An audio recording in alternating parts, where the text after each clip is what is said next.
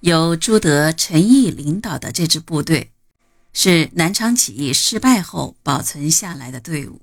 根据中共临时中央的决定，周恩来、朱德、贺龙、叶挺、刘伯承等同志领导我党掌握的一部分军队，于1927年8月1日在江西省会南昌举行暴动，打响了武装反抗国民党的第一枪。参加起义的主力部队是贺龙领导的国民革命军第二十军，叶挺领导的第十一军第二十四师，朱德担任团长的第三军军官教育团及其他一些部队。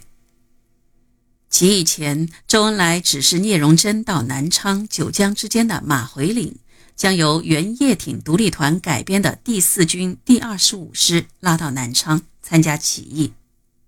聂荣臻、周士第冲破张发奎的阻挠，成功的组织第二十五师第七十三团、第七十五团和王尔琢任团参谋长的第七十四团一个重机枪连，于八月二日赶到南昌，与起义主力部队会合。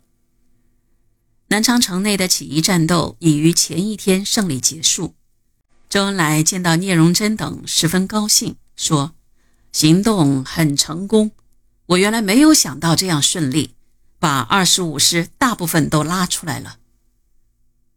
以后朱德、陈毅率领上井冈山的，主要是这支队伍。林彪当时也在这支队伍里，是第七十三团第一营第七连连长。